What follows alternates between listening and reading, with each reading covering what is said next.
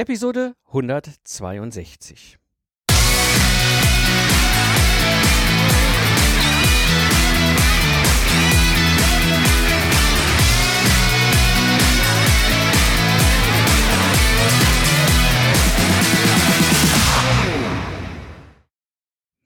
Herzlich willkommen beim Zukunftsarchitekten. Am Mikrofon ist wieder Mike Pfingsten. Als Troubleshooter AD gebe ich dir Tipps und Impulse, damit du dein Projekt zum Erfolg führen kannst. So wirst du in der heutigen Episode erfahren, warum der falsche Umgang mit EMV dein Entwicklungsprojekt auf der Zielgerade teuer scheitern lassen kann. Heute darf ich einen ganz besonderen Menschen hier im Podcast begrüßen. Sie hat Elektrotechnik studiert, äh, dann zehn Jahre bei Bosch in der Entwicklung gearbeitet. Als Teamleiterin war sie Hauptansprechpartner EMV für externe und interne Kunden. Anschließend war sie zehn Jahre bei IAV als Abteilungsleiterin und dort zuständig für den Auf- und Ausbau der EMV-Abteilung, für die strategische Ausrichtung und die Weiterentwicklung für das ganze Thema Projektierung von EMV-Tests und des ganzen Schulungszentrums und natürlich auch für die Einführung der EMV-Simulation damals.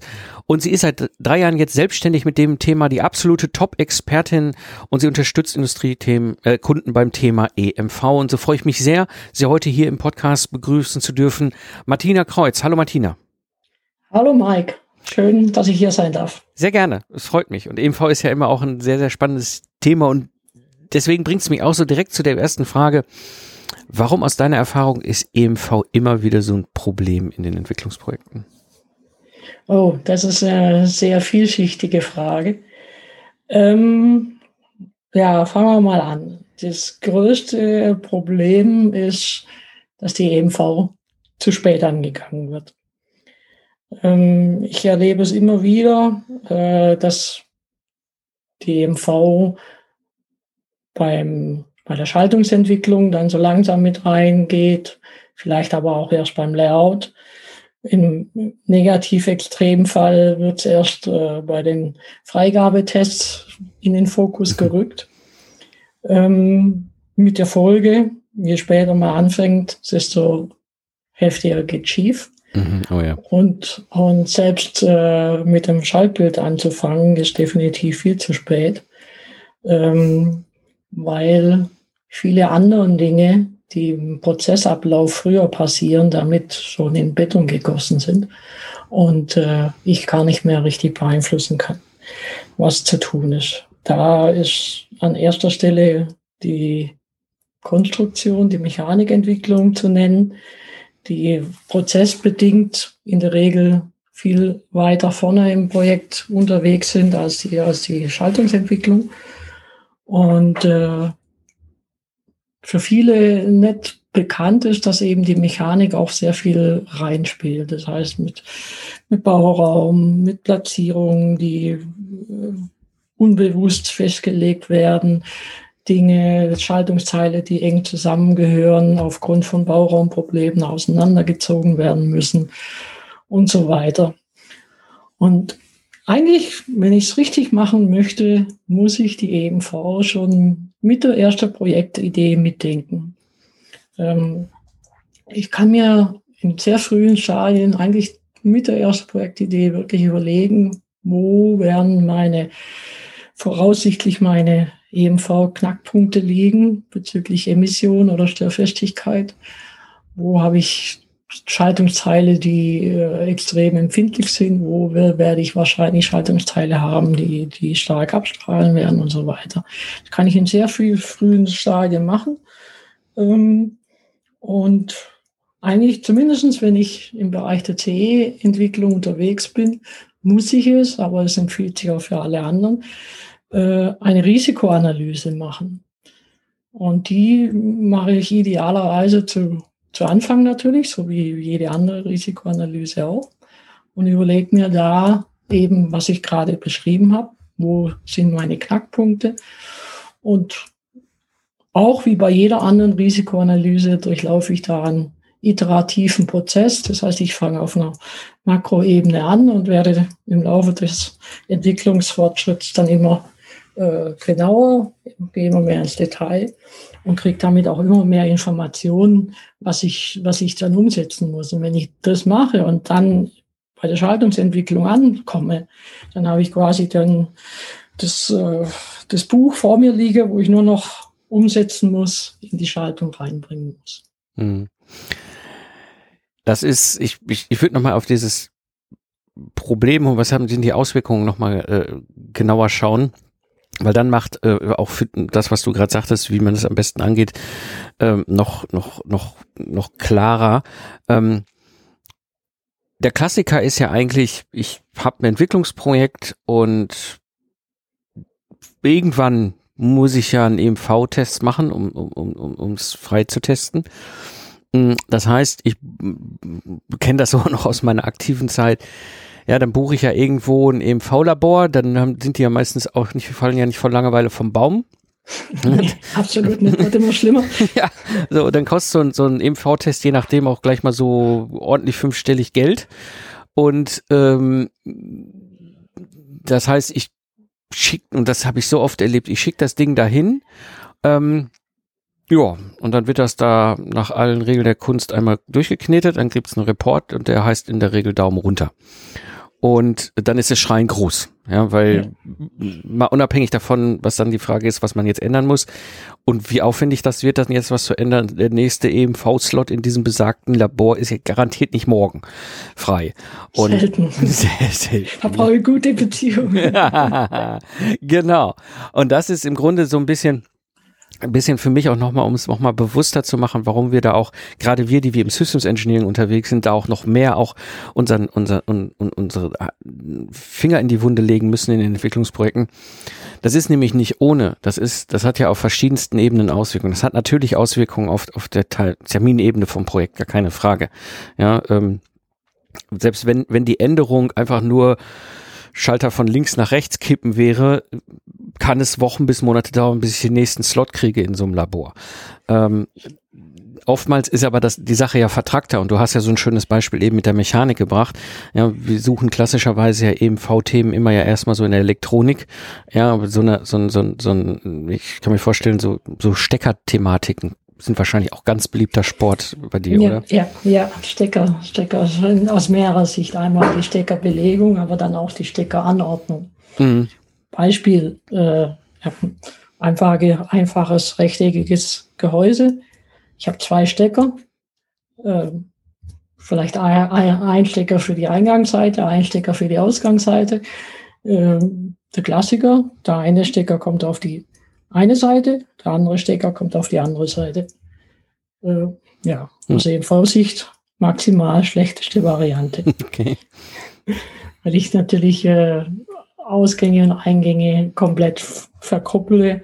Mhm. Beziehungsweise, wenn wir jetzt nicht über nicht nach Ausgang und Eingang trennen, sondern äh, ich habe auf jeden Fall dann eine Verkopplung zwischen empfindlich und störend, die ich nicht mehr auf, auftrennen kann. Weil wenn ich alle Stecker auf eine Seite mache, dann packe ich die empfindlichen Sachen Stecker fern und die störenden Sachen Stecker nah. Und damit hm. habe ich eine ruhige Zone für die empfindlichen Sachen äh, geschaffen. Da fließen auch keine störenden Ströme drüber. Oder ich kann zumindest so beeinflussen, dass da keine drüber fließen.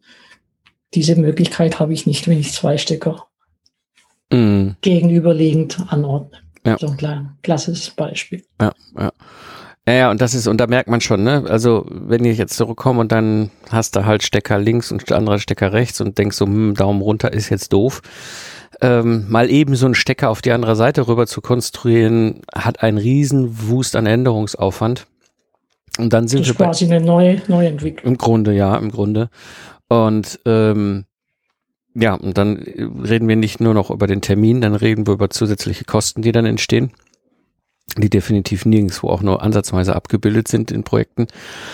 Mm, aber es gibt ja noch andere, andere Thematiken. Ja? Also das ist ja, also Mechanik ist, was ich noch so in Erinnerung habe, das Thema so, so Lüftungsschlitze sind ja auch so ganz beliebte Dinge. Oh ja. ne? ähm, wir müssen ja irgendwie Wärme abführen aus, aus den Geräten, aus den Systemen und das ist der Klassiker, ist ja gut, da mache ich dann mal halt so ein paar Schlitze rein, da wird schon laufen. Ja, was dabei übersehen wird, ist, äh, dass jede Schlitz, jeder Schlitz äh, HF-mäßig zur Schlitzantenne wird. Ah. Das heißt, äh, das, die Länge des Schlitzes ist quasi in, in erster Näherung gleichbedeutend mit einer gleich langen Antenne, die ich anschließe. Und äh, wenn ich zu, zu Lüftungszwecken eine, eine, ganze Reihe an relativ langen Schlitzen verwende, brauche ich mich am Ende nicht wundern, wenn ich bei hohen Frequenzen hm. es da ja, rauspfeift. Ja. Also an der Stelle, das ist die ganz einfache Lösung, an der Stelle keine Schlitze, sondern viele, viele Löcher. Mhm. Genau. Aber dann sind, dann, dann schreien natürlich die Produktionsingenieurinnen und Ingenieure zurecht so, oh Gott, weißt du, so ein Schlitz ist einfach zu machen, in irgendwie, keine Ahnung, fräsen oder so. Ja, aber jetzt muss ich da irgendwie 50 Löcher bohren, das ist ja in Prozessschritten gedacht, einfach ein Super-GAU auf dem Band. Ähm, ja.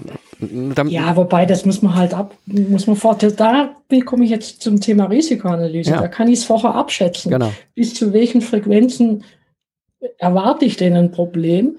Wenn ich relativ in überschaubaren Frequenzen bleibe, dürfen die Löcher relativ groß werden und dann reichen wenige. Wenn ich natürlich sehr hohe Frequenzen habe, müssen die Löcher immer kleiner werden und dann brauche ich natürlich auch mehr, um die gleiche Wärme abzuführen. Aber genau das, das sind so Punkte, so klassische Punkte, die kann ich quasi zu Projektbeginn mir schon überlegen und muss hinterher das nicht nachher wieder bereinigen. Genau. Und, ähm, und, und einfach nur, um es auch vollständig zu machen, weil das ich, weil da habe ich aus der eigenen Erfahrung, aus meiner ganz jungen Zeit als Systemingenieur oder Softwareingenieur damals noch, ähm, eine sehr spannende Erfahrung mit EMV gemacht und da wird es mir klar geworden, was das für ein, ein komplexes, eigenständiges Themengebiet ist. Ähm, wir haben damals die Situation gehabt, wir haben ein Mastersteuergerät und zwei Slaves, also zwei, zwei ähm, an dem Master angeschlossene, entfernte, mhm. ich sag mal, Treiber mhm. Steuergeräte, die auf den Master hin gehört haben. Ähm, und an diesen beiden Slaves waren jeweils drei Schrittmotoren angeschlossen. Mhm. Und die haben dann halt geschwenkt, also haben Dinge bewegt. Ja? Mhm. So. Mhm. Natürlich synchron, beziehungsweise man konnte das auch so ein bisschen äh, steuern. Das, muss, ne, das konnte, der Master hat quasi den Slaves immer vorgegeben, was sie machen sollen, ne, welche Positionen sie anfahren sollen. Und die Slaves haben das dann automatisch um, umgerechnet in, in, in Schritten für den Schrittmotor mhm. und haben, mhm. haben dann damit die Mechanik bewegt. So. Alles vor 20 Jahren relativ neu. Ähm, und dann kamen halt so Sachen mit, mit, mit Bustaktung da rein, ne? Wie, in welcher Frequenz kann ich über diesen Lin-Bus denn auf meine Slaves zugreifen und so weiter und so weiter. Ich sitze mit meinem Master an einem CAN-Bus. Wie schnell kriege ich das? Heißt, wir in der Softwareentwicklung waren sehr viel damit beschäftigt, ich sag mal, das Thema Abtastrate softwaretechnisch so in den Griff zu kriegen, dass es nach außen aussah, als wenn das eine flüssige Bewegung auf beiden Seiten parallel ist. Mhm. Und das hört sich jetzt simpel an, aber das hat uns echt Kopfschmerzen bereitet in der Softwareentwicklung, bis wir die Nummer mal eingefangen hatten. Und dann sitzt du da und denkst so ganz stolz, toll, ja, hast jetzt deinen Aufbau, dein, dein Brettaufbau da stehen, das zeigst du dann irgendwie auch deinem Kunden mal und der so, oh ja, so möchte ich das auch haben später und ähm, denkst du, Job done, hervorragend, was ist das nächste Thema, was wir angehen können? Und dann war das Monate später, stiefelte ein total erboster Hardware-Projektleiter bei mir an den Schreibtisch und hat Schade, sich fürchterlich aufgeregt, was wir für eine EMC-Sauerei da gemacht hätten. Was wir natürlich nicht auf dem Radar haben, weil wir, hey, wir machen Software, ja. Ähm, also auch sowas mitbedenken, wenn ihr, wenn ihr, wenn ihr diese Risikobewertung macht. Ja, das ist ganz wichtig. Jetzt ist, ist die Software, die kommt äh, im Gegensatz zur Mechanik relativ spät. Ähm, hat man eigentlich im, im, Vorlauf noch mehr Zeit. Äh, aber weil sie zu spät kommen, kommen sie natürlich oft auch kurz vor, kurz vor knapp. Ja. Und wenn dann noch die Änderungen reinkommen, äh, dann wird's ganz übel. Und das ist einfach so, je, je schneller ich takte, desto steilere Flanken generiere ich. Oh ja. Und äh, steile, steilere Flanken heißt höhere Emissionen. Und wenn ich dann noch das von dir beschriebene Beispiel habe mit abgesetzten Slaves mhm. über lange Leitungen womöglich mhm. noch, ähm, dann werden diese Antennen zu richtig guten Antennen. Richtig mhm. gut, also gut in Anführungszeichen. Ja, ja. ja, ja. Und äh, die strahlen dann richtig ab. Und, ja. und, und, da sind gerade so Abtast, Abtastteile oder im umgekehrten Fall von dir beschrieben die Schrittmotoren, wenn ich die Schrittmotoren mhm. ansteuere, ähm, sage ich immer ganz klar, so schnell wie notwendig, aber bitte so langsam wie möglich. Ja. Das ist der Kompromiss, der einfach mit der EMV eingegangen werden muss. Und das ist auch wieder Kompromisse, handle ich vorne aus. Ja, ja. Das ist, das, da bringst du, das ist ein wichtiger Punkt, ne? Wo, wo fange ich denn an? Und das ist, glaube ich, immer, das ist so die große Botschaft. Ich muss vorne anfangen, was du gerade sagtest, dieses, ähm, ich kann das Thema nicht wegdrücken. Ja, ich weiß, das ist für viele äh, nicht so beliebter Sport. Ne? Ich kann mich noch selber dran erinnern, immer wenn eine EMV-Expertin, Experte im Entwicklungszentrum bei uns in der Abteilung auftauchte, dann haben selbst die gestandenen Ingenieure den Rücken gerade gemacht, weil das ist eben, eben VMC, das ist ja nochmal eine ganz eigene Physik und Welt, die wirklich, da haben viele, viele sehr viel Respekt vor. Zu Recht, es ist auch ein komplexes Thema. Aber wenn ich das nicht vorne ernsthaft ähm, angehe, dann kann ich mir hinten ganz fürchterlich einen einfangen. Ja, wobei zum Thema EMV ist komplex. Ja, natürlich ist EMV ist sogar sehr komplex. Aber ähm, EMV wird gerne als schwarze Magie bezeichnet oder Voodoo oder sonst wie. ähm, das hat aus meiner Sicht viel damit zu tun, wie die EMV schon an den Hochschulen vermittelt wird. Mhm. Und das wird sehr hochtrabend gemacht. Da wird mit, mit äh, unheimlichen Gleichungen um sich rumgeschmissen. Da muss, wird jedem Maxwell in, die, in den Kopf geprügelt, ob er mhm. es will oder nicht. Mhm. Und äh, da wird teilweise mit, mit EMV dann auch äh, gesiebt in den Vorlesungen. Mhm. Und ähm, da wird indirekt ein Schreckgespenst aufgebaut, wo jeder sagt, ah, bleib nur bloß weg mit der EMV, das versteht sowieso kein Mensch. Dabei, ich sage immer, 90 Prozent der EMV kann ich mit dem Ohmschen Gesetz erklären. Hm. Die anderen 10 Prozent, da wird es dann richtig kompliziert, ja. Aber die, diese anderen 10 Prozent, die brauche ich oftmals gar nicht. Und wenn ich, wenn ich dieses einfach mal jemanden auf einfache Art und Weise verklickere, dann verliert es auch seinen Schrecken. Und da und in diesem, in diesem Schrecken, diesem Voodoo, ich kann es ja eh nicht beeinflussen und es kommt wie, äh, wie eine Sintflut über mich, die kann ich nicht verhindern. Ähm, das, das führt eben dazu, dass es eben immer vor mir hergeschoben wird. Und was auch fatal ist, dieses, dieses Denken ist bis in die höchsten Management-Ebenen akzeptiert. Es heißt einfach, EMV kann man nicht beeinflussen. Das müssen wir einfach so nennen. Das wird dann, das ist einfach Naturgesetz, scheinbar. Und damit wird es auch nicht angegangen. Und mm. somit passiert es in jedem Projekt die gleiche Leier. Jedes Mal, man ist fast fertig, man geht die EMV an und fängt wieder von vorne an. Mm.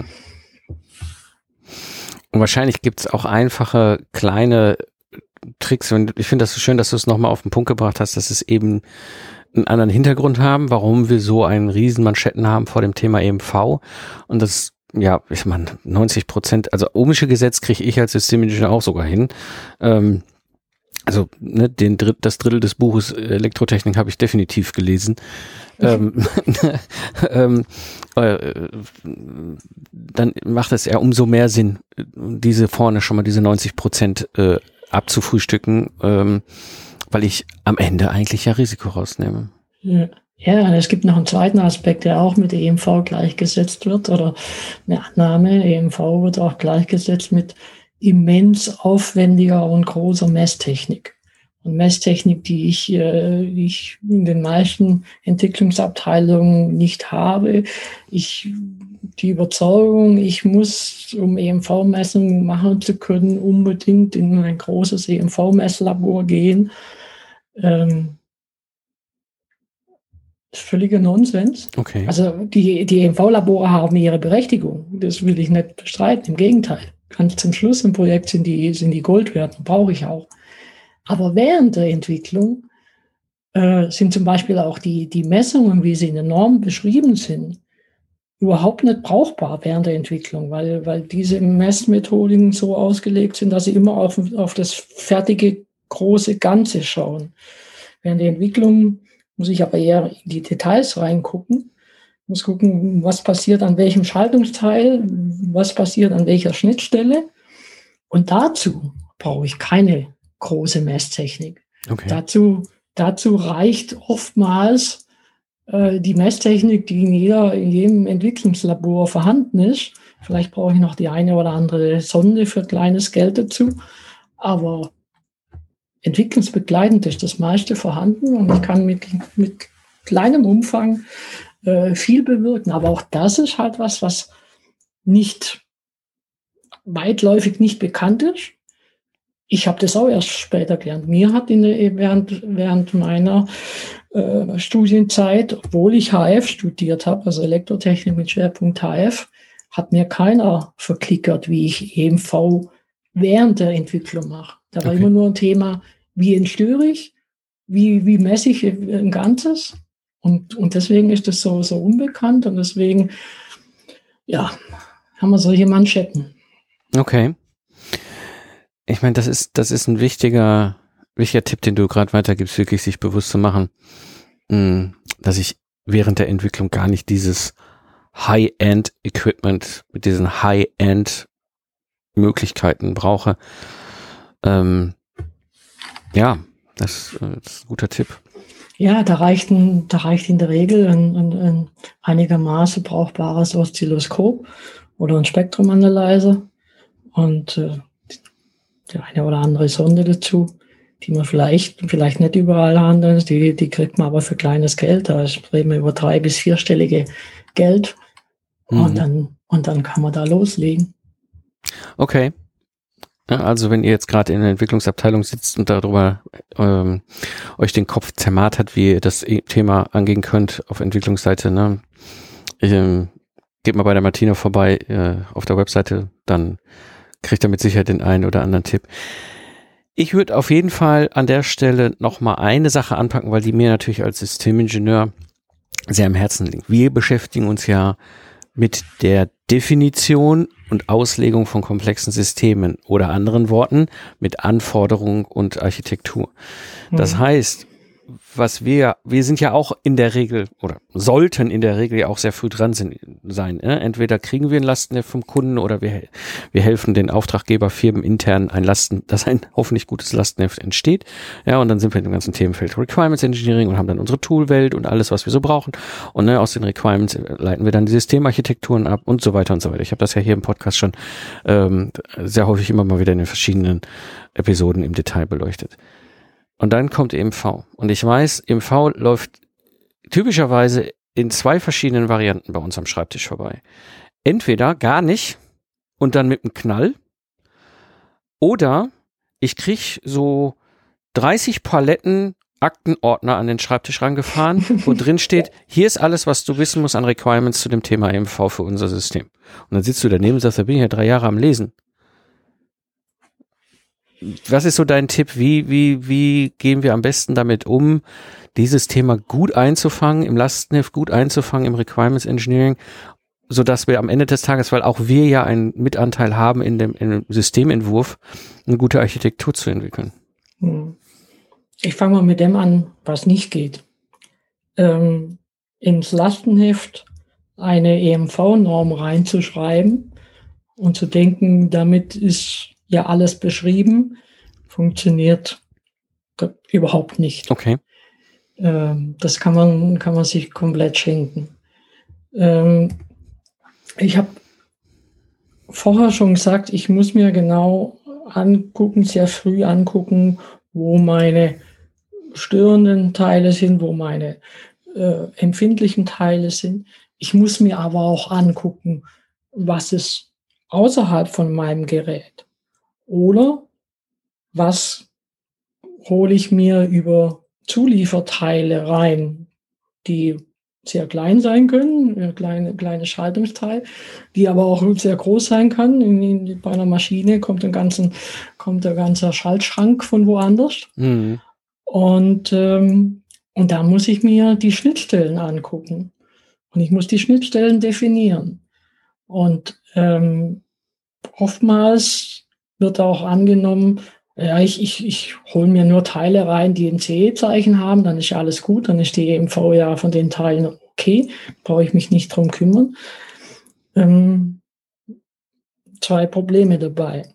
A, Teile, die im B2B verkauft werden, ausschließlich im B2B, also die nur dafür bestimmt sind, in einem, in einem größeren System wiederverwendet zu werden, mhm. unterliegen gar nicht der CE-Kennzeichnung.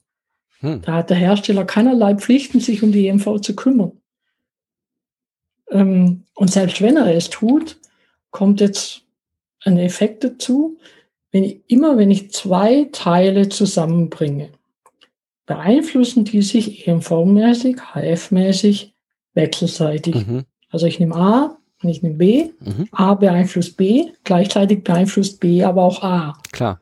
Mit der Folge, dass die Gesamt-EMV nicht A ist, nicht B ist, sondern C ist. Mhm. Da kommt also was, was ganz anderes raus. Heißt, heißt auch, wenn ich ein Fremdteil in meine Schaltung bringe, und meine Schaltung war vorher IO, und ich bringe das Fremdteil rein und das Ganze ist dann nicht mehr IO, dann ist nicht zwingend das Zukaufteil äh, schuld daran, sondern es liegt am Zusammenspiel. Einfaches Beispiel. Mhm. Ich habe, ich habe, äh, ich treibe über eine Schnittstelle treibe ich einen Strom. Abhängig davon, ob auf der gegenüberliegenden Seite ich hochohmig oder niederohmig bin, wird sich ein bestimmter Strompegel einstellen. Hm. Wenn ich mir vorher keinen Gedanken gemacht habe, wie die gegenüberliegende Seite aussieht, dann äh, weiß ich nicht, was da passiert. Üblicherweise wird es noch auf, auf niederfrequenter Sache wird es ja gemacht, weil ich klar, ich muss ja wissen, äh, welche Leistungsklassen, wie muss ich das auslegen. Aber das Ganze muss ich auch HF-mäßig denken, hochfrequenzmäßig denken welche, welche Impedanz sehe ich auf der anderen Seite? Welche Auswirkungen hat das? Jetzt habe ich zum Beispiel auch nochmal ein noch ein bisschen weiter ausgeführt. Ich habe ein relativ hochohmiger Eingang auf der anderen Seite, DC-mäßig. Weiß ich. Dann sage ich, okay, da fließt kein großer Strom. Das heißt, es, es wird zu keinen großen Abstrahlungen kommen. Mhm.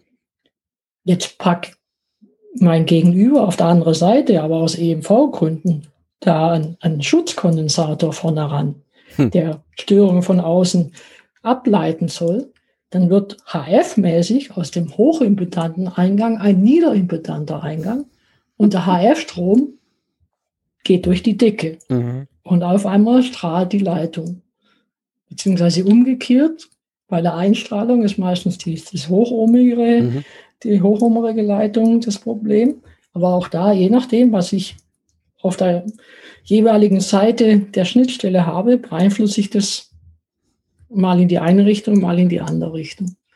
Und wenn ich mir da eine, keine Gedanken drüber gemacht habe, dann stehe ich da nachher im Regen. Also immer, ich muss unbedingt immer auch über meinen Tellerrand hinausschauen. Mhm. Mhm. Selbst, wenn ich ein, selbst wenn ich ein Endprodukt habe, wenn ich ein fertig, mein Produkt ist, ist eine fertige Maschine, die, da wird nichts mehr angeschlossen. Aber die Maschine, die wird irgendwo in der Fertigungshalle gestellt oder was auch immer an ihren Einsatz abgebracht. Und da hör, herrscht wiederum bestimmte EMV-Bedingungen. Wenn ich nichts mehr anschließe, okay, dann kommt nichts mehr leitungsgebunden rein. Aber feldgebunden wird sehr wohl was reinkommen. Mhm. Auch darüber muss ich mir Gedanken machen. Ja. Ich muss mir also zum Beispiel auch am Anfang überlegen, äh, wo kommt mein Produkt denn hin und was hat es für Rückwirkungen. Mhm. Ja, du sprichst einen wichtigen Punkt an, weil das ja das, was ich auch immer wieder predige im Systems Engineering macht, diese Systemabgrenzung, damit ihr wisst, was drin ist, was draußen ist und vor allem, was eure Schnittstellen sind, also mit welchen anderen Systemen interagierst du denn als System? Und ähm, ich sage ja auch immer, es gibt ja diese drei typischen Grundformen einer, einer Schnittstelle. Äh, ich tausche Energie aus, ja, ich tausche Informationen aus oder ich tausche Stoffe aus. Und in diesem Fall, und das ist spannend, weil du es auch erwähnt hast, bei Energie denken wir immer ganz schnell an Strom und Spannung. Ja, aber am Ende ist das EMV-Thema, das übergelagerte, was dann auch noch als Energieaustausch in diesem Kopplung von System of System ja entsteht. Ne? Also auch dieses schöne Beispiel, auch wenn ich jetzt meine Maschine in die große Fertigungshalle schiebe und nur noch irgendwie, ich sag jetzt mal ganz platt, den Stecker reinstecke in, in, mhm. in, die, in, die, in die Wand, ähm, mag daneben eine riesengroße motorengetriebene Fräse stehen, die fröhlich vor sich her strahlt. Ähm, und, und, ich wundere mich, was mein System plötzlich für ein seltsames äh, Eigenleben bekommt. Genau. Ähm, ja, also das, das macht, macht euch da Gedanken über die Schnittstelle und dokumentiert die Schnittstelle. Das ist das, was ich auch immer sage. Also jetzt unabhängig nur vom EMV, aber generell schon von Anfang an in diesen Schnittstellen denken. Was habt ihr nach außen in der Welt nach draußen als System Schnittstellen? Und das wisst ihr nur, wenn ihr die Systemabgrenzung gemacht habt. Genau. Und das Gleiche gilt, wenn ich Zukaufteile, wie wähle ich Zukaufteile aus? Die muss ich im Vorfeld qualifizieren. Auch da gilt, ich brauche da kein riesiges EMV-Labor dazu. Da gibt es einfache Mittel und Wege, wie ich das mache. Aber ich muss mir auch da angucken, was wird mir dieses Zulieferteil an EMV mitbringen. Hm. Beziehungsweise wie wird es meine EMV beeinflussen? Ja. Ja, klar. Und, und vor allem im Vorfeld sich die Gedanken machen, macht total viel Sinn, weil wenn das Kind einmal ins Brunnen gefallen ist und zwei Firmen sich streiten, ja, und du sagtest, A und B gibt C, ja, es gibt nicht den klaren einen Verursacher, ähm, dann kann das ganz schnell ganz hässlich werden und dann ist das Projekt eigentlich das kleinste Problem nur noch. Genau, und dann, äh, da gibt's dann die Industriezweige, da macht man das äh, besser Hand in Hand. Und dann gibt es andere äh, Industriezweige, wo wir beide unterwegs waren, mhm. wo immer Obersticht unter mhm. gilt. Mhm. Und äh, da ist es ähm, mitnichten so, dass das Problem immer vom, vom unteren äh, ähm, verursacht wird, wie es der obere oft darstellt. Aber er sitzt halt am längeren Hebel. Ja, klar. Ja, ja, klar. Wenn, wenn, der, wenn der Auftraggeber entweder ein mächtiger Partner ist, der sehr viel auch Druck ausüben kann, oder es eine gewisse Kultur in der Branche gibt, ja, äh, wo einfach Fehler immer nach zum Schwächeren hin abgeschoben werden, dann ist das natürlich in dem Feld, wo du unterwegs bist, fatal, weil da kann man nicht so klar sagen, nur du bist schuld, sondern es ist ja, ja immer diese Kombi aus dem Systemverbund, der sich dann ergibt. Ähm, okay. Das heißt natürlich im Umkehrschluss oder in der, in, im Ergebnis auch, ich muss natürlich auch meinen, meinen Kunden frühzeitig mit ins Boot holen. Ja. Ähm, da muss ich oftmals halt dann suchen, dass ich denjenigen finde, der da die gleiche Sprache spricht.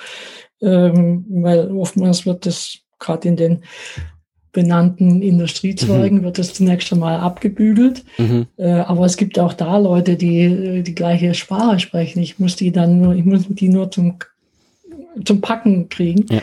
Ähm, und dann haben wir, dann haben beide Seiten davon. Das ist also das ist äh, absolute Win-Win-Situation, da frühzeitig alle Schnittstellen, alle Partner abzuklappen, klappern. Ja, ja. Das bringt mich zu der Frage, Martina, haben wir noch was vergessen? Hm, kurz überlegen, vielleicht, äh, vielleicht nochmal noch mal zum, zum Lastenheft. Ich will auch mhm. an der Stelle nochmal was betonen. Du hast es in, in deinen, bei deinen Themen auch schon das eine oder andere Mal in anderem Zusammenhang gesagt, aber es gilt für die EMV ganz genauso.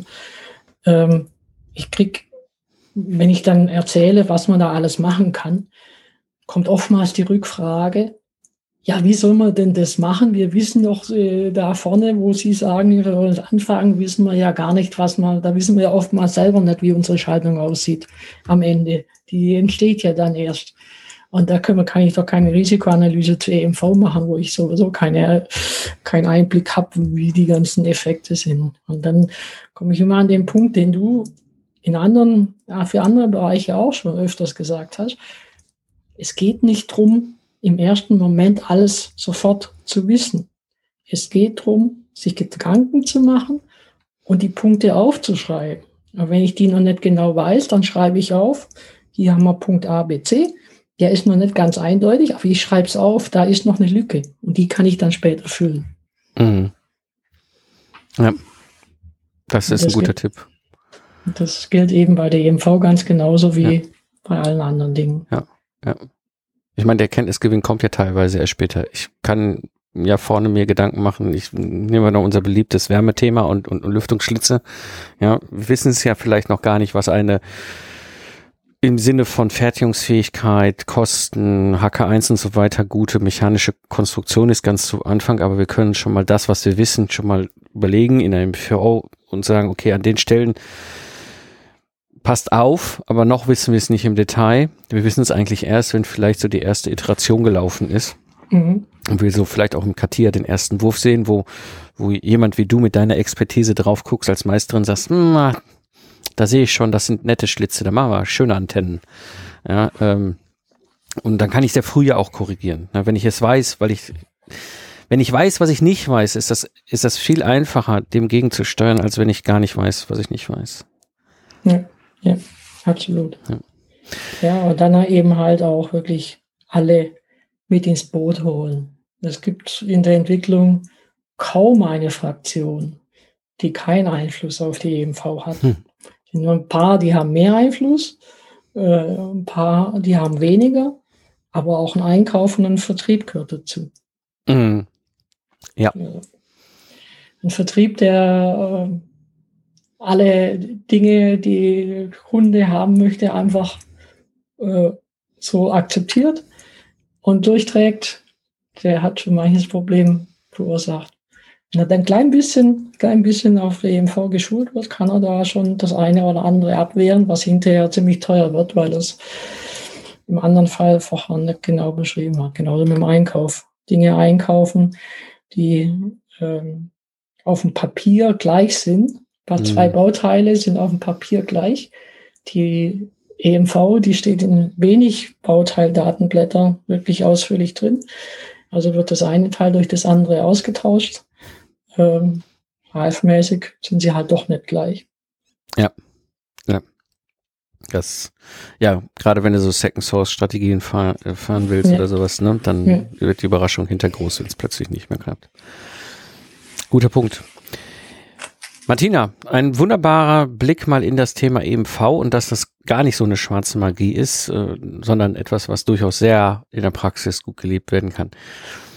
Wenn jetzt hier als Hörerin, als Hörer überlege, hm, ich habe da mehr Fragen, ich möchte noch mehr, du machst ja auch regelmäßig so 30 Minuten Frage- und Antwort-Webinare zu dem Thema, wo du auf Fragen eingehst ähm, und weitere Informationen, die du rausgibst. Ähm, wo finde ich dich denn am besten im Netz? Im Wesentlichen gibt es äh, zwei, zwei Anlaufstellen. Zum einen mache ich relativ ziemlich viel über LinkedIn. Über LinkedIn äh, annonciere ich auch immer zum Beispiel die von dir angesprochenen Webinare. Und äh, auf der anderen Seite natürlich auch über meine Homepage, kreuz-emv.de. Also ich Kreuz schreibt man in meinem Fall mit TZ. Man erreicht es aber auch ohne das T. ist schon so eingestellt, dass es auch äh, die klassische Schreibweise hinkommt. Und ähm, da gibt's jede Menge Informationen und wer da nichts verpassen will, der darf sich gerne in meinen Newsletter eintragen. Der erscheint so alle zwei Monate. Also ich müll da niemanden mit Spam zu. Und äh, dann kriegt, kriegt jeder die regelmäßig die neuesten Updates zum Thema EMV und regelmäßig irgendwelche Informationen, Informationen zu Webinaren oder Seminaren oder alles drum und dran. Super, wunderbar.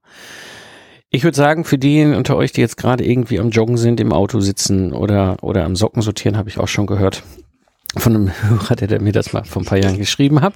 Es ist überhaupt gar kein Problem. Ihr habt ja euer Lieblings-Podcast-App gerade in der Hand. Geht einfach in die Shownotes, da habe ich die Links nochmal zum, äh, zur Webseite von der Martina und auch zu ihrem LinkedIn-Profil reingepackt. Da könnt ihr einfach direkt mit ihr Kontakt aufnehmen und ähm, sie wird euch da gerne weiterhelfen. In diesem Sinne freue ich mich sehr, dass du da warst, Martina, dass du uns einen, einen wunderbaren Einblick in diese doch gar nicht so mystische Welt des EMVs gegeben hast. Vielen Dank. Ich danke dir, hat sehr viel Spaß gemacht. Danke. Sehr gerne. Hat dir die Episode gefallen? Dann abonniere kostenlos den Podcast und mach dein Smartphone zu deiner persönlichen Universität für unterwegs. Das war die heutige Episode des Zukunftsarchitekten Podcast. Ich bin Mike Pfingsten und danke dir fürs Zuhören. Ich wünsche dir eine schöne Zeit, lach viel und hab viel Spaß, was auch immer du gerade machst. Und so sage ich Tschüss und bis zum nächsten Mal.